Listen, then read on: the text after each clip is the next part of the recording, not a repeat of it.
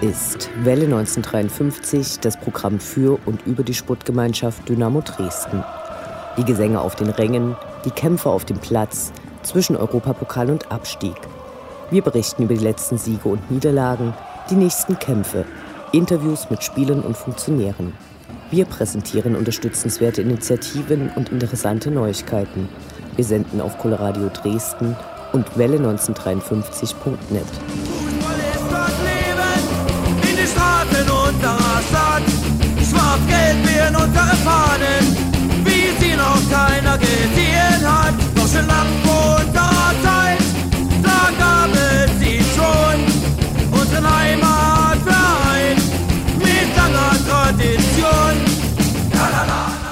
Das waren zwei aufregende Wochen für Dynamo-Fans. Zuerst die offizielle Bekanntgabe der Neuverpflichtungen von Haris Duljevic und Ero Markanen, dann ein Remis gegen den als Aufsteiger gehandelten Zweitligaverein aus Hamburg, wenn auch wegen der Voucherregelung nur mit wenigen Dynamo-Anhängern vor Ort. Dazu ein spannendes und erfolgreiches Spiel der Goldfüße in der ersten Pokalrunde gegen die TuS Koblenz in Zwickau mit solidarisch vereinten Fans beider Mannschaften gegen den DFB, die sich auch durch die Kampagne der Bildzeitung gegen Ultras nicht spalten lassen. Dies alles und mehr jetzt in der 64. Ausgabe von Welle 1953. Mein Name ist Anne Vidal, sportfrei.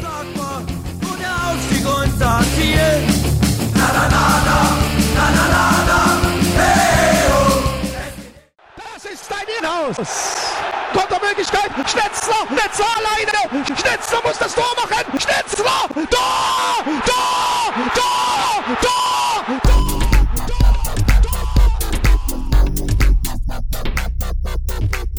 Der Blick zurück. Was ist passiert? Was war großartig? Was hätte nicht geschehen dürfen? Infos zu den absolvierten Liga- und Pokalspielen.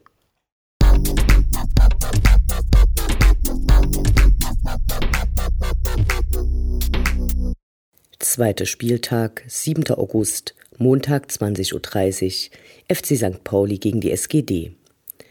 Heute gibt es einen anderen Rückblick als sonst. Wir haben diesmal gemeinsam mit Chefredakteur Uwe Stoberg von der Dresdner Sachs und Mike vom Millantor Podcast und St. Pauli-Fanzine der Übersteiger über das Spiel und das Drumherum gesprochen. Live ist was anderes als fertige Texte. Ähm. Hier nun Auszüge aus diesem Gespräch.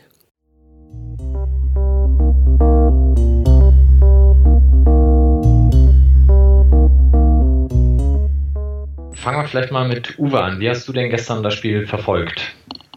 Ja, wir haben uns ja äh, vorm Spiel schon unterhalten und du hattest mich ja auch gefragt, äh, was so meine Erwartungen und oder Befürchtungen sind. Und ich habe ja gesagt damals schon, dass ich ähm, na, natürlich mich über einen Sieg immer freue, aber dass ich äh, so realistisch bin, dass ich mit äh, im Unentschieden da sehr gut leben kann. Nun ist es genau dazu gekommen und ähm, ich muss mich da allen, die sich jetzt in den letzten Stunden schon dazu geäußert haben, äußern, dass ich natürlich prinzipiell der Meinung von Eduard Geier bin, dass meine Mannschaft immer den Sieg verdient hat. Aber trotzdem ist dieses Unentschieden völlig okay. Und ähm, aufgrund der ersten Halbzeit und sage ich mal vor allem den, äh, die ja klar für Dresden gesprochen hat, äh, viel deutlicher, als ich das erwartet hatte. Aber dann äh, der zweiten Halbzeit, die dann doch eher in Richtung St. Pauli lief, äh, geht das schon okay. Und ich denke, mit vier Punkten stehen ja beide Mannschaften am Ende ganz gut da. Ja, ich denke, das kann man so festhalten, auch wenn wir das natürlich in der Bewertung vielleicht äh, gerne auch mit sechs Punkten auf unserer Seite gesehen hätten, aber unterm Strich geht der Punkt nach dem Spiel wirklich in Ordnung. Du hast das dann am Fernseher verfolgt? Ich ja.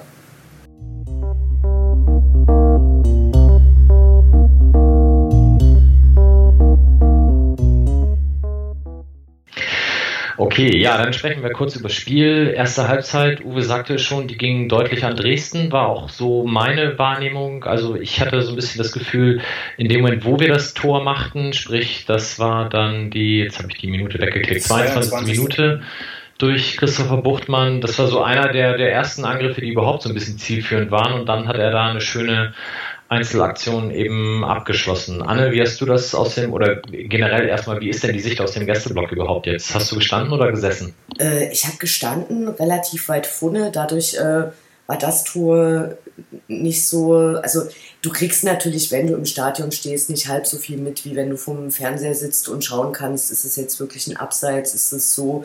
Die Tore, die wir sehen konnten, sahen alle gut aus.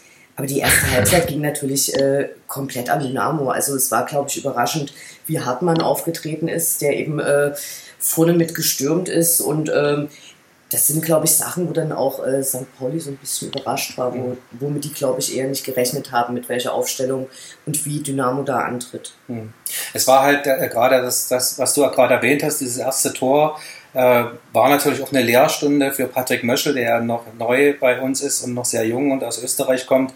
Äh, der dort an der Außenlinie in der Mitte versucht, irgendwie sich gegen drei, vier Gegenspieler durchzusetzen, statt den Ball einfach wegzudreschen.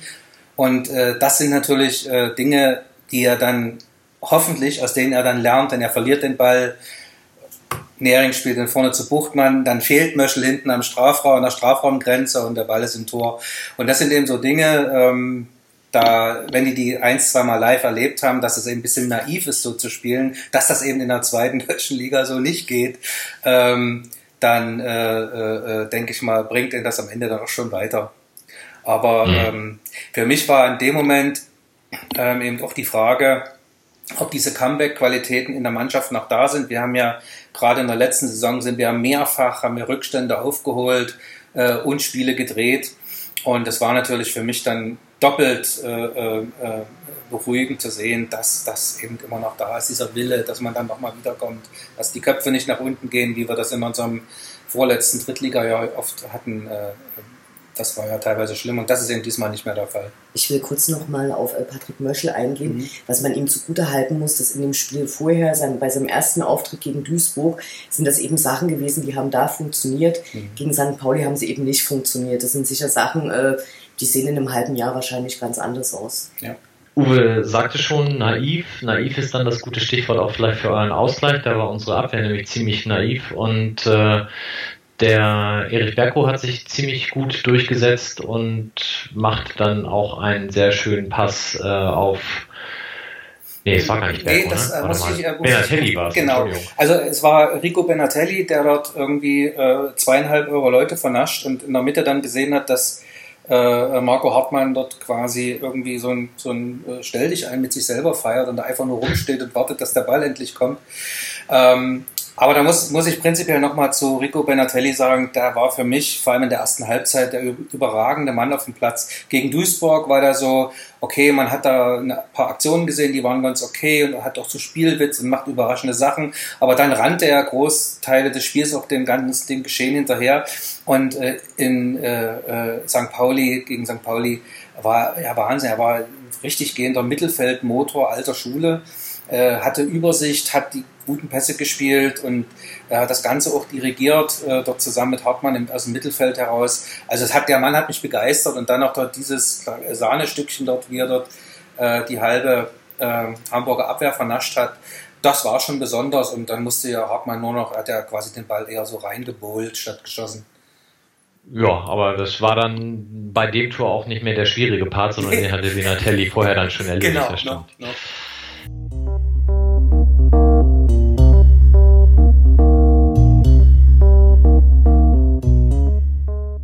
Schön. Ja, ansonsten, äh, für, wenn du sagst Benatelli, der Mann der ersten Halbzeit, für mich war das äh, Erich Berko, deswegen hatte ich den Namen eben schon, mhm. der äh, gerade auch durch das Einsetzen seines Körpers da unheimlich viel Wirbel vorne verursacht hat. Das äh, war so das, was mich da mhm. erstaunt hat. Ja, der hat eine wahnsinnige Entwicklung gemacht. Der hat, als er bei Dresden angefangen hat, war der gut mit dem Ball und sobald äh, Gegenspieler kam, äh, hat man immer so ein bisschen Angst um ihn gehabt, weil er eben auch so ein bisschen so ein, so ein Zarter war und äh, wie der sich entwickelt hat, ist Wahnsinn. Mhm. Also äh, da freut man sich, wenn die Gegner ankommen und Erik Berko fängt an. Ja, was halt die Schwäche war bei uns im Spiel, wir hatten eigentlich mit, mit Möschel und Berko eine gute Flügelzange und äh, auch dann dieses ganze Dreieck, Benatelli, Kreuzer, äh, äh, Möschel auf rechts, äh, kamen ja mehrere gute Zuspieler nach innen, nachdem die sich durchgesetzt haben, man hat eben gemerkt, dass wir doch einen relativ unerfahrenen Mittelstürmer vorne drin haben, der äh, dann im Prinzip überall mal sich an der Strafraumgrenze rumgelaufen ist, aber nicht in der Box, wo er eigentlich hingehört. Und deswegen gingen halt viele dieser eigentlich äh, guten Konterzüge am Ende ins Leere oder wurden gut abgeblockt, weil sich Lukas Röser dort einfach nie durchgesetzt hat oder einfach nicht da war, wo er hätte sein sollen. Aber auch das kann man ihm eigentlich nie wirklich vorwerfen, weil er, er kommt aus der dritten Liga, ist das sein erstes Zweitligajahr, er war eigentlich so ein bisschen als äh, Backup für, für, für Testro gedacht. Jetzt ist er auf immer der einzelne, einzige Stürmer zurzeit noch äh, im Kader. Der, äh, unseren neuen Finn mussten wir ja zu Hause lassen. Ähm, und ich denke, dafür schlägt er sich ganz wacker und da muss man auch dann mal sagen, okay, äh, der Junge, dem muss man noch ein bisschen Zeit geben und ich denke, das ist auch okay so. Auf der anderen Seite hat er jetzt eben äh, in dem Spiel das äh, zweite Tor im ja. zweiten Spiel geschafft. So, das ist ausbaufähig, aber mhm. es ist das stimmt natürlich dann schon mal. Ne? Hm. Ich wollte gerade sagen, da würde ich mich jetzt an eurer Stelle auch nicht so beschweren. Das hat er ja dann später noch äh, richtig gemacht. Da stand er halt da, da wo er stehen muss.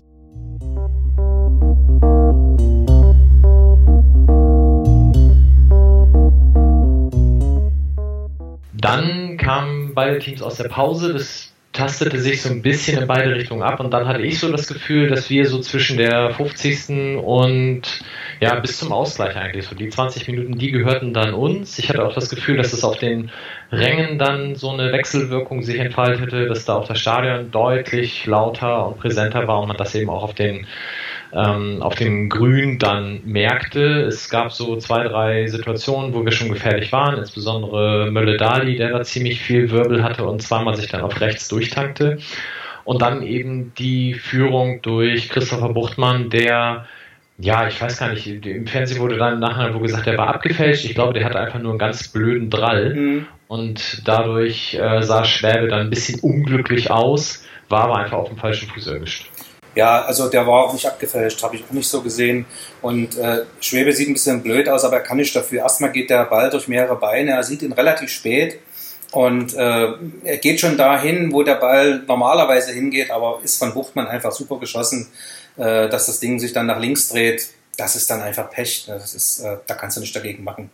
Also mhm. da muss man ja auch äh, dagegen sagen, dass halt äh, Schwebe vorher zweimal wirklich überragend gehalten hat. Also da hätten wir auch schon äh, da schon ein Tor hinten liegen können. Und insofern äh, gebe ich da Schwebe überhaupt keine Schuld. Ja, insbesondere der zweite Schuss von Möller, den er quasi aus dem langen Eck dann rausfischt, der war ziemlich stark gehalten. Anne, wie viel Geld hättest du in der 69. nach dem 2 zu 1 noch auf den Punktgewinn von euch gesetzt? Äh, ich bin prinzipiell immer eine sehr pessimistische Person, damit ich hinterher äh, mich besser freuen kann und wenn es nicht klappt, dann äh, auch nicht so enttäuscht bin. Ähm, aber ich war natürlich total glücklich, dass es noch kam.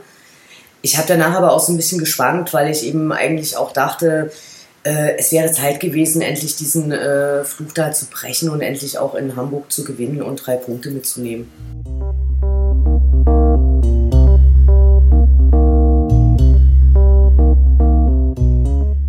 Man, man muss, äh, wenn man auch den Ausgleich sieht, einfach äh, ist es ein gutes Beispiel, was Uwe Neuhaus einfach wirklich für ein Trainerfuchs ist. Weil ich habe echt gedacht, als, als, als Hartmann runter musste, weil es nicht mehr ging und er bringt äh, mit Florian Ballas noch einen Innenverteidiger, da habe ich im ersten Moment gedacht, was, äh, wo soll denn jetzt Ballas hin? Äh, aber nee, er zieht dann eben den vorherigen äh, Innenverteidiger Janik Müller auf die Sechs vor, als offensiven äh, äh eher offensiv ausgelegten Mittelfeldspieler und der bringt mit diesem Pass, der ja also zwischen den zwei St. Pauli-Spielern, da hätten ja keine drei Zentimeter mehr gepasst, dass, dass der Ball da durchgeht. Und äh, das Ding bringt dann eben, diese Entscheidung, Yannick Müller dort vorzuziehen, bringt dann eben letztendlich oder ist Teil äh, äh, des, des, Ausgleichstreffers gewesen. Und äh, das, da muss ich auch sagen, mit dem Torwart, ja, es sieht aus wie ein Torwartfehler, aber Philipp Heise hat einfach einen Zug auf dem Schuh. So ein Ball aus irgendwie 14 Metern, den muss man, den muss man erstmal abwehren, geschweige denn festhalten. Und dass dann Möschel halt einfach nur dasteht und sich dann mal richtig reinkniet, um mal im Bild zu bleiben, äh, ist dann natürlich umso schöner für uns gewesen. Aber so ein, so ein Schuss festzuhalten ist schon wirklich schwierig. Oh, ich glaube schon, dass Robin Himmelmann eigentlich so gut ist, dass er, wenn der Ball zehnmal kommt, ihn auch acht oder neunmal festhält, aber war halt nicht so und ist jetzt für mich auch kein riesiger Torwartfehler, aber ja, dann kann er ihn vielleicht halt auch wegfausten oder zur Seite klären, aber gut, ist wie es ist. Ich würde ganz gerne noch mal einmal zu dem 3-1 dem vermeintlichen zurückkommen. Anne, wann hast du gesehen, dass der Assistent die Fahne hebt? Als der Ball im Tor war oder schon vorher? Äh, da haben bei uns im Blog sofort alle abseits gebrüllt. Also da musste ich ah. gar nichts sehen. Das war, das war allen total klar, dass es abseits ist. Okay, na gut. Also ich habe es mir, also, mir im Fernsehen angeguckt und der hat die Fahne gehoben, äh, als der Ball, der äh, Ball war noch nicht in der Luft, aber ich glaube, der Lupfer war gerade angesetzt. Da ging die Fahne hoch. Und ja. ähm, gefühlt war es für mich natürlich meterweit im Abseits. Als Realist sage ich mir, er war vielleicht mit dem Kopf ganz leicht im Abseits. Und wenn er mit dem Kopf leicht im Abseits ist es Abseits. Aber ich würde auch jeden verstehen, der sagt, äh, im Zweifel für den Angreifer. In dem Fall haben wir das Glück auf unserer Seite gehabt und ich bin auch der, habe auch die große Hoffnung, dass es sich diesmal nicht innerhalb der Saison ausgleicht. Ja, also wir, wir können uns sicherlich darauf einigen, dass es eine sehr, sehr enge Entscheidung war und ähm, im Zweifel, also ich bin jetzt ja selber seit einiger Zeit Schiedsrichter, im Zweifel hat der Assistent das dann auch das Recht, das so zu entscheiden und der muss das ohne Zeitlupe machen und wenn er das so sieht, dann ist das halt so, auch wenn das in dem Fall dann zu unserem Nachteil war. Ähm, ich habe jetzt ein, zwei Standbilder gesehen. Ich würde auch zu eher Millimeter abseits als nicht abseits tendieren, aber es war halt wirklich sehr eng und im Stadion war genau das. Ich, ich habe nämlich im Moment des Passes habe ich geschaut, die Fahne ging nicht hoch. Und wir sitzen relativ genau auf, auf der Höhe, ähm, sodass ich das ganz gut sehen konnte. Und habe dann dementsprechend danach dann mein Auge auf Alagwi gerichtet und dann war, war der Ball drin und wir dachten, das war's. Und dann habe ich erst äh, den Assistenten gesehen. Ja, es war äh, im Stadion ein bisschen ärgerlich. Mhm. Ja. Gut, ja, dann fiel, wie gesagt, euer Ausgleich durch Lukas Röser, zweites Spiel, zweites Tor, alles richtig gemacht und danach war das Spiel dann, glaube ich, auch durch. Also ich habe danach nicht mehr das Gefühl gehabt, dass eine der beiden noch ein Tor machen würden. Nee. Wie war es dich, Anne? Ich, ich habe immer Angst bis zum Schluss. Also, okay. Aber ich, ich fand das genau so, wie du es gesagt hast. Es war dann noch äh, also äh, viel Kampf, viel Krampf, auch im Wortsinne äh, und, äh, und noch ein paar Wechsel. Aber ich denke, es wollte niemand mehr mit der Brechstange das Ding jetzt irgendwie erzwingen. Zumindest hatte man nicht den Eindruck. Und ich fand es eigentlich auch über das, äh, auch wenn es zwei sehr frühe gelbe Karten gab, für jede Mannschaft eine, fand ich es nicht, äh, nicht überhart. Ich meine, beide Mannschaften wollten ja auch was. Ich fand das schon alles war irgendwie im, im äh, war schon sehr im Rahmen. Es gab äh, ja, glaube ich, relativ wenige Karten und ich, ich fand dann auch am, am, am Schluss war das dann eher noch so, naja, zumindest will jetzt hier keiner verlieren.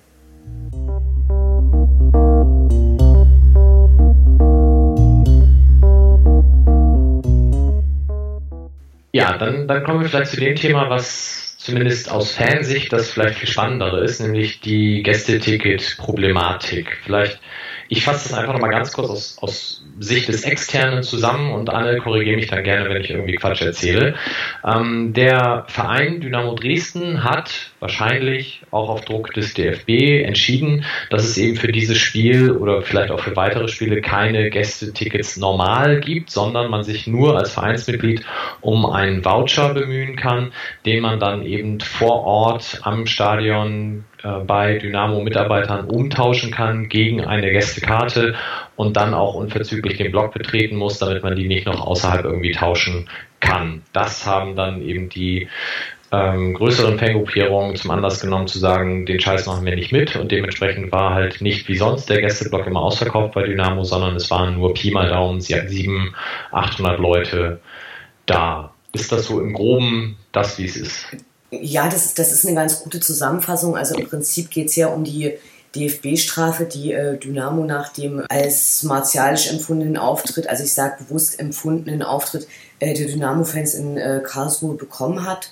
Da hat Dynamo Dresden einen umfangreichen Maßnahmenkatalog verabschiedet mit Strafen, die äh, schon mal vor ein, zwei Jahren im Raum gestanden haben. Und äh, der DFB hat das quasi dankbar aufgenommen und äh, mit in die Strafe reingeschrieben. Im Prinzip soll es wohl zum einen Hochrisikospiele betreffen, zum anderen soll es auch, müssen es Spiele sein, wo das gemacht wird, wo der ähm, Heimbereich eher ausverkauft ist, weil Dynamo-Fans gibt es überall und die kaufen dann einfach Karten im Heimbereich, umgehen das und äh, das soll ja nicht der Zweck dieser Strafe sein. Im Fernsehen wurde eben wohl gesagt, äh, dass wohl auch so wenig Fans werden, weil es ein Montagsspiel ist. Das ist natürlich bei äh, Dynamo, wenn es äh, um Hamburg geht, Quatsch also letztes Jahr hatten wir einmal ein Spiel in Kaiserslautern, Mittwoch 17.30 Uhr, was jetzt wirklich eine ganz böse Geschichte ist. So, äh, da sind die meisten ja noch nicht mal von Arbeit zu Hause, konnten, geschweige denn können da hinfahren. Die Leute sind ferngeblieben, weil sie äh, gegen diese Voucher-Geschichte protestieren wollten. Ultras Dynamo haben ja heute noch mal eine kurze, relativ äh, schlichte Erklärung dazu veröffentlicht. Es ist eine Strafe, die natürlich total ins Leere läuft, weil selbst wenn du die Daten von 3000 Leuten hast, müsstest du bei eventuellen Vorfällen immer noch ermitteln, wer es denn jetzt gewesen ist. Dass das nicht passiert, äh, ist auch immer relativ klar. Vor Ort in Hamburg war es dann eben alles relativ ruhig, eben weil es so wenig Leute waren. Es war alles sehr entspannt, es war relativ wenig Polizei zu sehen, wie im Februar, als wir das letzte Mal da waren. Da weiß ich allerdings nicht, ob das damit zu tun hat, dass der Rest der Polizei äh, damit beschäftigt war, den Kiez zu schützen. Da gab es ja noch ein paar große Schlagzeilen, äh, dass die Dresden-Hooligans äh, Hamburg noch platt machen wollen. Im Stadion an sich war dann alles äh, sehr unkompliziert. Also man hat eben, wie du es beschrieben hast, äh, Fuhrkontrolle vom Voucher, dann den Voucher umgetauscht, dann gab es die richtige Kontrolle, dann ist man da in den Block rein, durfte auch nicht nochmal raus. Schon an dem Abend hat sich aber gezeigt, dass es mit den Vouchern eher eine Augenwischerei ist, weil es gab auch äh, Fans, die tatsächlich Tickets für den Heimbereich hatten und die dort umgetauscht haben und natürlich keine Personalienkontrolle oder irgendwas hatten. Warum auch? Man muss natürlich abwarten, wie das bei den nächsten Spielen wird. UD hat ja angekündigt, das eben von Spiel zu Spiel entscheiden zu wollen. Und ich gehe zum Beispiel davon aus, dass am Freitag beim Pokalspiel in Zwickau das alles voll ist und ähm, gute Stimmung herrscht. Was jetzt eher äh, nett war, aber eben auch fast schon so ein bisschen Standard, ist die Solidarisierung, die es ja innerhalb dieser Spielzeit äh, bei ganz vielen Vereinen gibt, die äh, Spruchbände gegen den DFB machen und entweder auch den Krieg erklären oder zumindest äh, diese Wechselgesänge anstimmen, scheiß DFB. Äh, St. Pauli hat einen Banner gezeigt. Was stand drauf? Irgendwas mit Sachsen, natürlich mit SU geschrieben. Ach genau, voucherfreie Tickets auch für Sachsen, Fußballmafia DFB. So, und ich glaube, dass das eher so das Ding ist, worum es geht.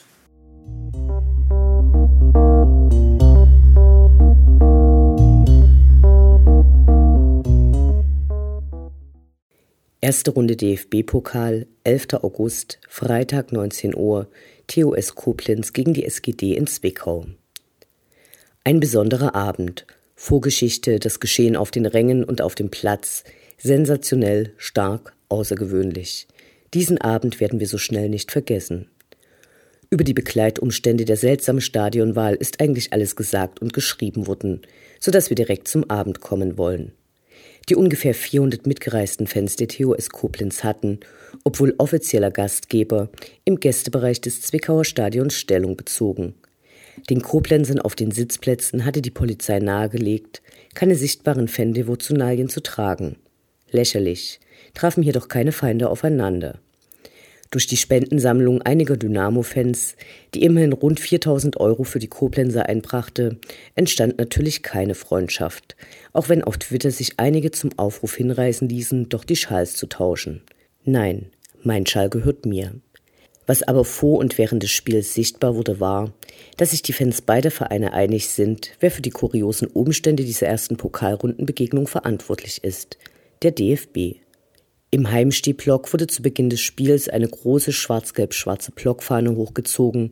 Als diese wieder nach unten kam, gab es einen Block voller rhythmisch geschwenkter Fahnen, schlicht und hübsch. Auf dem Spielfeld ging es gleich zur Sache. Trainer Uwe Neuhaus überraschte mit seiner Aufstellung. Marco Hartmann, Rico Benatelli, Niklas Kreuze und Yannick Müller blieben zunächst draußen. Im Tor stand Markus Schubert bei seinem ersten Pokaleinsatz. Der wurde auch gleich mit Sprechchören begrüßt. Leider ging die Koblenzer schon in der sechsten Minute in Führung. Doch nur kurze Zeit später setzte sich der kleine Neuzugang Sascha Howat stark durch, passte auf Erik Berko und der glich aus. Stark. Derweil sangen sowohl Gäste als auch Heimblock laut, ausdauernd und teilweise auch zusammen. Wie in den letzten Ligaspielen gab es Wechselgesänge und Rufe. Fußballmafia DFB. Auch wenn in den letzten Tagen vor dem Spiel eine Bildkampagne gestartet ist, die versucht, die Ultras zu diffamieren und die Fans zu spalten. Hier wurde deutlich, dass es weniger ein Problem zwischen Ultras und den guten Fans gibt, sondern der DFB als Problem ausgemacht wurde. Auf dem Platz gab es starke kämpferische Leistungen und Torchancen zu sehen. Mittlerweile hatte starker Regen eingesetzt. Kurz nach Wiederanpfiff zeigte dann Philipp Heiser ein Sahnestück und verwandelte einen Freistoß direkt. Damit wären nun alle zufrieden gewesen, aber Markus Schubert misslang ein Abschlag. Koblenz schaffte den Ausgleich.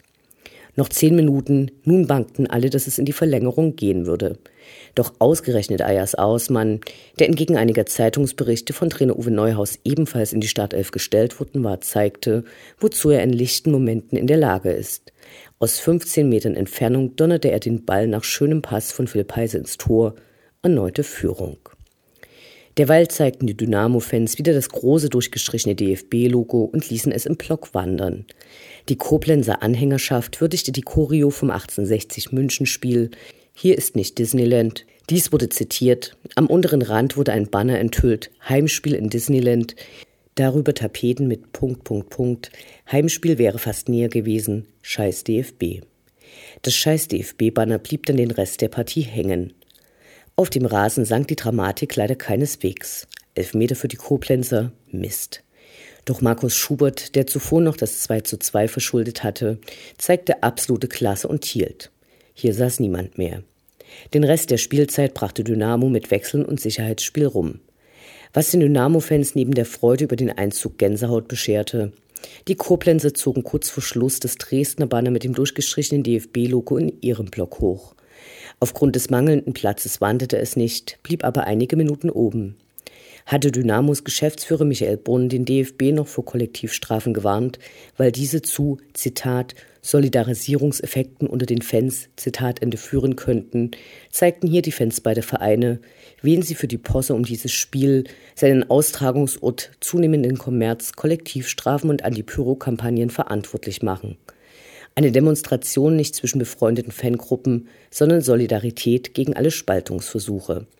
Am 20. August wird dann der nächste Gegner von Dynamo ausgelost. Bielefeld ist zum Glück schon raus.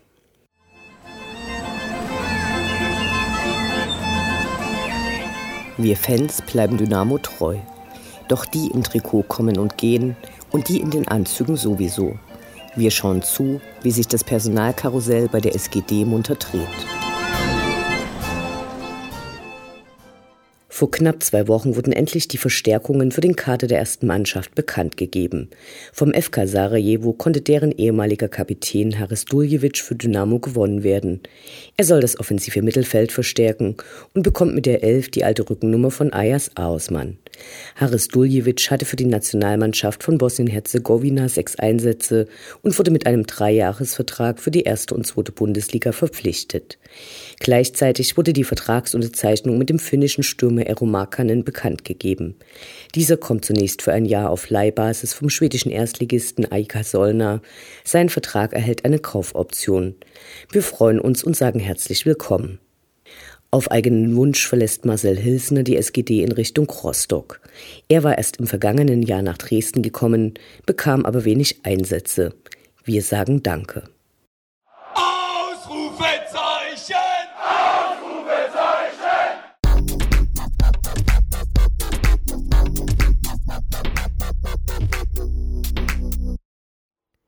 Der Blick nach vorn.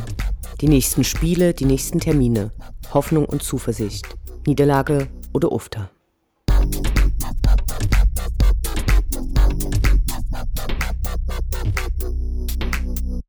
Dritter Spieltag, 19. August, Sonnabend 13 Uhr, SGD gegen SV Sandhausen. Sandhausen mal wieder. Wie Dynamo sind sie in die Saison gestartet und stehen nach einem Unentschieden gegen Holstein Kiel und einem Sieg gegen die Schanzer derzeit also punkt- und ergebnisgleich mit Dynamo auf dem sechsten Platz. Im Pokal sind sie gegen Schweinfurt rausgeflogen und können sich nun voll auf die Liga konzentrieren.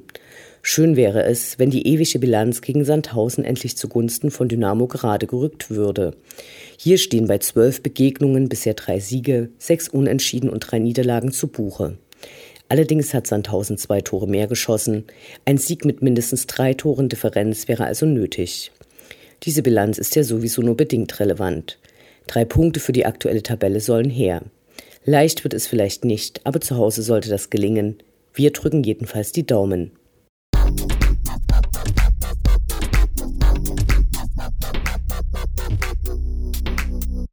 Vierter Spieltag, 27. August, Sonntag 13.30 Uhr, VfL Bochum gegen die SGD. Schon wieder zum Schacht des Westens, da waren wir doch erst Ende April. Wenigstens dürfte diesmal der Feierabendstau wegfallen und die Pendlerbewegungen gegenzüglich sein. Eine der schlimmsten Auswärtsfahrten der letzten Saison war das vor wenigen Monaten. Stand es zur Halbzeit noch 0 zu 2 für die Goldfüße, folgten danach vier Gegentore. Bochums Ligastart verlief nicht optimal. Gegen Pauli verloren, gegen Duisburg ein Remis. Alles, was wir wollen, ist ein Sieg und schnell wieder weg da. Als Revanche für die Blamage dort letzte Saison würde das Bereiten eines klassischen Fehlstarts der Bochumer nur gut genug sein.